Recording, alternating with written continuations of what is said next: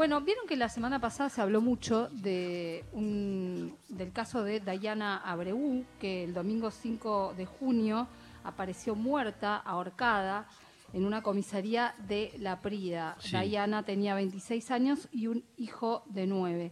La habían detenido por una contravención y aparece muerta como si hubiera estado ahorcada con una campera al lado de una ventana de un metro cuarenta de altura. Toda una situación eh, bastante eh, incomprensible. ¿Qué sucede? Este caso es, digamos, lo- de lo que nos hace hablar, de lo que nos obliga a hablar, es de lo que, los que- de lo que pasa con las muertes en las comisarías.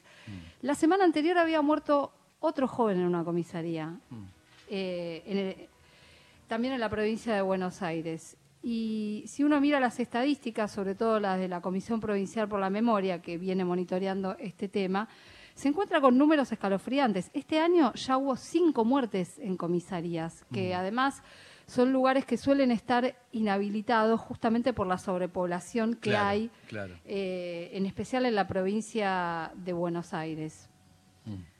Sí, este, tenemos para hablar de este tema a- al abogado. Tenemos Sí. para hablar de este, vamos a hablar de este tema justamente con Roberto Cipriano García, que es secretario Sí. ejecutivo de la Comisión Provincial por la Memoria, que interviene eh, en este y muchos otros casos como particular eh, damnificado institucional. Esa es la figura. Están acompañando a la familia, pero se ocupan además de la situación de, eh, de encierro en la provincia de Buenos Aires en, en general, ¿no? Y, Sí. y bueno, y ahora en particular vamos a hablar de lo que pasa en las Bien, comisarías. Ahí está, ya tenemos en contacto a Roberto Cipriano García, secretario ejecutivo de la Comisión Provincial por la Memoria. Buenos días, Roberto, ¿cómo está? ¿Qué tal? ¿Cómo les va? ¿Cómo andas, Bien. Irina? ¿Cómo andas, Max? ¿Cómo estás? Bien, muy bien, bien, todos bien, preocupados este, por, por esto que está sucediendo ahí en la Prida y parece que no es la primera vez que pasa en la comisaría esto, ¿no es cierto? Irina también no... eh, ya- En otras comisarías Ah, bonaerenses se sucede. repite el mismo esquema Sí, de que además la policía da cuenta de esto como si fueran casos de suicidio, ¿verdad? Exacto. Sí, en, en los últimos nueve años hemos relevado 225 casos y de esos 225 casos hay un 35% que son eh, o sea, que son certificados como suicidios y lo terrible también es que hay otro 30% que no se informa la causal de muerte, es decir, que nadie sabe bien qué pasó, sí que fueron personas que murieron en comisarías, ¿no? O sea, la justicia no informa eh, con precisión qué fue lo que aconteció. Y Mm. esto se produce en un contexto que recién describía muy bien Irina, eh, de una sobrepoblación y hacinamiento extrema en comisarías. Vos calculás que hay 4.300 personas Mm. alojadas en 1.300 camastros, es decir, un 227% de sobrepoblación. Mm. Lugares que son realmente lo peor de lo peor que uno se puede imaginar, infrahumanos, ¿no? Son cuevas eh, donde la gente está piñada, sin un baño para 40 personas, sin ventilación y luz natural, sin acceso a ningún patio.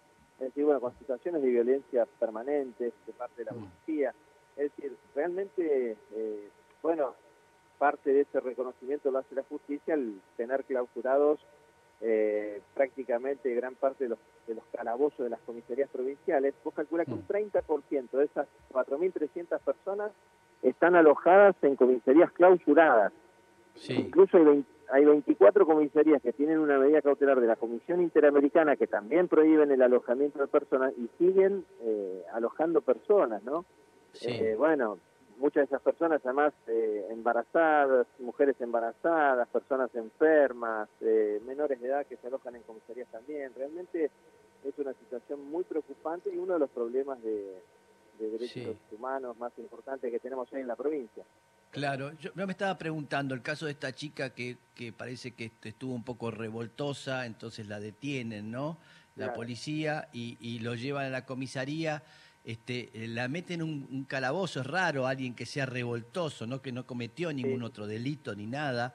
Este, ¿Qué lo lleva a los... a- a- a- ¿cómo, ¿Cómo es esa interna, si se podés decirlo, eh, que el Sí. policía en la comisaría eh, eh, tenga esta conducta que termine, este, eh, bueno, matando a alguien, Sí, ¿no? Eh, el- el- y el problema, eh, eso es, es bastante habitual también, nosotros lo venimos denunciando con mucha preocupación, porque las personas con una crisis, por una situación de padecimiento mental, en este caso una crisis eh, vinculado a la chica estaba discutiendo con una expareja que estaba con otra mujer y entonces aparentemente intenta mm, patear su auto, el auto de su pareja. Estaba en crisis por la situación afectiva, digamos, por lo que estaba pasando en ese momento. Lo que tenía que haber hecho la policía es llevarla al hospital público. Claro. Una crisis de ese tipo tiene que intervenir la autoridad sanitaria, no la policía. Lo que termina pasando muchas veces en los territorios es que es la policía la única que llega, la única que interviene y, no pueden alojarla en calabozos. Particularmente esa comisaría y demás era una de las comisarías clausuradas también que no podía alojar personas, ¿no? Pero hay un problema muy serio con una persona que tiene una crisis en la calle, este, porque mm. la policía no está preparada para atender, enfrentar esos casos, y entonces lo que hace es tratarla con violencia, tratarla sin ningún tipo de recurso eh, profesional. Claro. Roberto, cuando se investiga ya judicialmente estos episodios, eh, ¿se le atribuye alguna responsabilidad a la policía? ¿Qué es lo que se ha llegado a, dilucidar? Vos contabas algunos porcentajes, ¿no? Pero en general, ¿se le atribuye responsabilidad a la policía? Es muy difícil porque el Poder Judicial eh, no, tiene la decisión institucional de investigar con rigurosidad estos casos. Vos pensás que hay una ley en la provincia de Buenos Aires hace seis años que crea fiscalías especializadas para investigar estos casos, justamente, ¿no? Porque a partir del diagnóstico, que es un problema serio en la provincia, se crean estas fiscalías que teóricamente tienen que estar conformadas por fiscales y eh, personal capacitado, idóneo, y el, y el procurador Contegran no ha puesto en marcha estas fiscalías especializadas, es decir, ha tomado la decisión política de no cumplir con esa ley, se está incumpliendo con la ley, que dice que tiene que haber recursos especializados para realmente poder terminar con ese circuito de impunidad, porque lo que pasa es que vos no tenés ninguna consecuencia. La policía tiene una actuación corporativa que intenta todo el tiempo, bueno, eh, ¿no es cierto?, producir pruebas falsas o encubrir a los a los agentes responsables, entonces, bueno, lo que termina pasando es que no se sanciona, no se juzgan estos hechos, y eso es lo que lo mm. que realmente preocupa y, tenemos que señalar como algo que, bueno, hay una ley vigente, tiene que cumplirse, no se está cumpliendo y, bueno, las consecuencias son la, la impunidad en mm. esos casos. Bien, la familia policial que llaman. Sí, tal este, cual, ¿eh? exactamente. Se, cubren y todas esas cosas, pero ¿qué...? Policial judicial, policial judicial, ¿no? Porque hay un entramado muy importante, una justicia que no controla, la, la función judicial es el control justamente de la violencia estatal. Bueno, eso es lo que no hace la justicia. Entonces, eh, claro. Ahora, Roberto, eh, que yo recuerde, ha habido fallos de la Corte Suprema, fallos de la Corte bonaerense que, que ordenan, digamos, eh, modificar esta, esta situación. ¿Ante el incumplimiento de eso no hay ninguna consecuencia? Y ese es el problema, que no hay consecuencia. Es más, recientemente la, la bueno, está un mes atrás, la Suprema Corte de la provincia resolvió lo que se llamó eh, como el Verbisky 2, que es el caso que viene de la Corte Nacional por la situación de las comisarías bonaerenses. Y eso le ordena justamente que se revierta este cuadro, que dejen de alojar personas eh, permanentemente en comisaría, porque la persona debería estar 48 horas, no más que eso. Hay distintos fallos que ya lo han dispuesto y después trasladarse a la cárcel. Acá permanecen meses en estos lugares y en las condiciones que recién mencionábamos. Ahora, es inocuo, hay fallos de la Corte de Justicia de la Nación, fallos de la Suprema Corte de Justicia de la provincia, y no, no se respetan, ¿no? No cambia nada, la provincia no obedece esas órdenes. Eh, estoy hablando de un problema que viene de hace ya varios años, ¿no? O sea, ninguno de los gobiernos que ha pasado ha, ha obedecido esas órdenes o ha resuelto ese problema.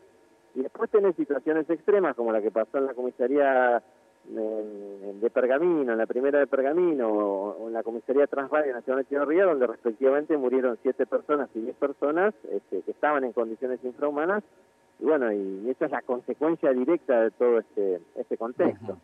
Bien, y con respecto a este caso, que se, se va a hacer un peritaje para ver bien qué es lo, lo que le pasó a ella? Sí, se está, bueno, ya se hizo la autopsia, que bueno, eso es otro tema, en el informe preliminar todavía no está el informe total, habrá que ver por eso lo que estoy diciendo es muy preliminar, pero el informe lo firma una ginecóloga, digamos, ¿no? Una, perita ginecóloga que aparentemente hizo la operación de autopsia. Entonces, bueno, estamos pidiendo información porque tendrían que hacer los médicos forenses. Este, bueno, no queremos todavía en ese sentido no decir mucho porque no tenemos todos los elementos, pero mm. hay mucho déficit en lo que es el, la, cuestión del desempeño judicial o pericial, no no hay estructuras este, mm. pensadas para estos casos complejos, para, para realmente investigarlos a fondo, ¿no? Esta, esta cuestión de establecer fue un suicidio, ¿no? Que aparece en tantos casos. ¿Es como el mecanismo de impunidad más habitual? ¿Cómo lo describirías? Exacto, exacto. Sí, sí, es lo primero que dicen. Eh, se suicidó, digamos, y aparecen colgados, digamos, ¿no? En muchos casos se ha demostrado después la responsabilidad policial, este, con mucho esfuerzo de las familias, con mucho esfuerzo, bueno, de los organismos que estamos en estos temas, pero sí, es, es como lo más sencillo, digamos, ¿no? Porque, bueno, aparece ahorcada con su propia ropa y, bueno, vos lo decías muy bien al principio, estamos frente a una reja de la que aparece eh, teóricamente colgada de un metro cuarenta, digamos, ¿no? O sea, un metro cuarenta. Y un metro, y un metro la parte más baja, con lo cual ni siquiera arrodillada puede quedar colgando. Bueno, no es que no se no es que no se pueda alguien ahorcar de esa manera, pero es mucho más difícil. Y además estaba en un pasillo, porque no estaba en el calabozo, le habían sacado un pasillo, porque esta reja es así de baja porque es de un locutorio, en que se atiende la, la gente recibe, que estaba detenida, recibía la visita, estaba en un pasillo que se veía de todos lados, digamos, o sea, es un pasillo donde cualquier agente, si está en la comisaría, podría haber visto que se estaba intentando colgar, digamos, ¿no? Claro. Claro, claro, sí, porque pasó cuántas horas, ¿no? Y que después la encontraron. Sí, todo rarísimo. Pero yo, uno dice, ¿qué los, ¿qué los lleva a matarlos, a matarla? Digo, ¿qué los lleva, eh, qué, sucede ahí? Este... sí, es, es la, sí, es la pregunta, digamos, porque eh, es la desprofesionalización, es la forma en que la policía actúa. Vos pensás que la policía es una policía que despliega en el territorio cotidianamente la violencia y la tortura. Todo el tiempo en su accionar la policía mm. golpea a los pibes, los tortura. Y es lo mismo que hace una vez que lo detienen en la comisaría, como no es una policía profesionalizada que pueda abordar situaciones complejas, eh, con el uso de la palabra, ¿no es cierto?, con elementos y herramientas psicológicas para entender el cuadro que está enfrentando, lo que hacen es apelar al golpe, digamos, ¿no?, para calmar a la persona, para reducirla, para sujetarla, para este, que deje de hacer problemas, es el golpe, y el golpe, entonces, en este caso, bueno, no aparecen en el, habrá que ver qué dice la autopsia, digamos, pero siempre la, la, técnica utilizada es, eh, es la violencia física, ¿no? Entonces, bueno, en general muchas veces se les pasa, digamos, bueno, como pasó hace poco en San Clemente también en la comisaría con Alejandro Martínez, que lo voltearon y terminó muriendo. Este, en general tiene que ver con eso, ¿no? Con, y también con, la, con la impunidad, y también con la impunidad, con mm. que no pasa nada en general con estos casos. Bien. Bueno, vamos a ir viendo qué es lo que, cómo se desentraña esto. Es difícil, tenés un trabajo ahí complicado, este, tratar con todo eso que realmente la familia policial, eh, podríamos decirle mafia, eh, que se defiende entre ellos y, bueno, me imagino. ¿Cómo es tu vida al, tener ese puesto, ese lugar? ¿Cómo es tu vida? ¿Estás en peligro? ¿Recibís amenazas? Eh, ¿Cómo es? Mira, no, la verdad que no, lo hemos hasta ahora pasado por situaciones así de amenazas o de... No, no, y hacemos, la verdad que denunciamos todo el tiempo a la policía y también al servicio penitenciario, ¿no? La verdad que en ese sentido no...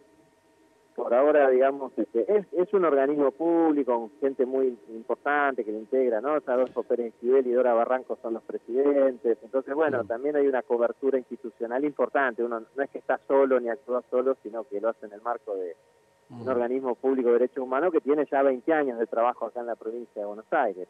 Mm. Eh, Bien. Pero por último, yo quería agregar, Max, que me das la posibilidad. Eh, vos mencionabas recién el tema de la corporación, y yo decía, es la corporación policial, pero también judicial, porque lo que ha hecho la bonaerense en el territorio provincial es insertarse en el Poder Judicial. Hoy tenés muchos comisarios que son fiscales, que son jueces. Bueno, hay un mm. juez de la Suprema Corte de Justicia de la provincia que pasó, que fue comisario, de la, que fue agente de la bonaerense, hay comisarios de la bonaerense que son fiscales generales, y tenés en Mar del Plata, el fiscal general de Mar del Plata, Fabián Fernández Garelo, no solo fue agente de, policía de la bonaerense, sino que también fue agente de inteligencia de la bonaerense durante la dictadura y fue parte de la maquinaria del terrorismo Estado, o sea, participó en secuestros, en detenciones.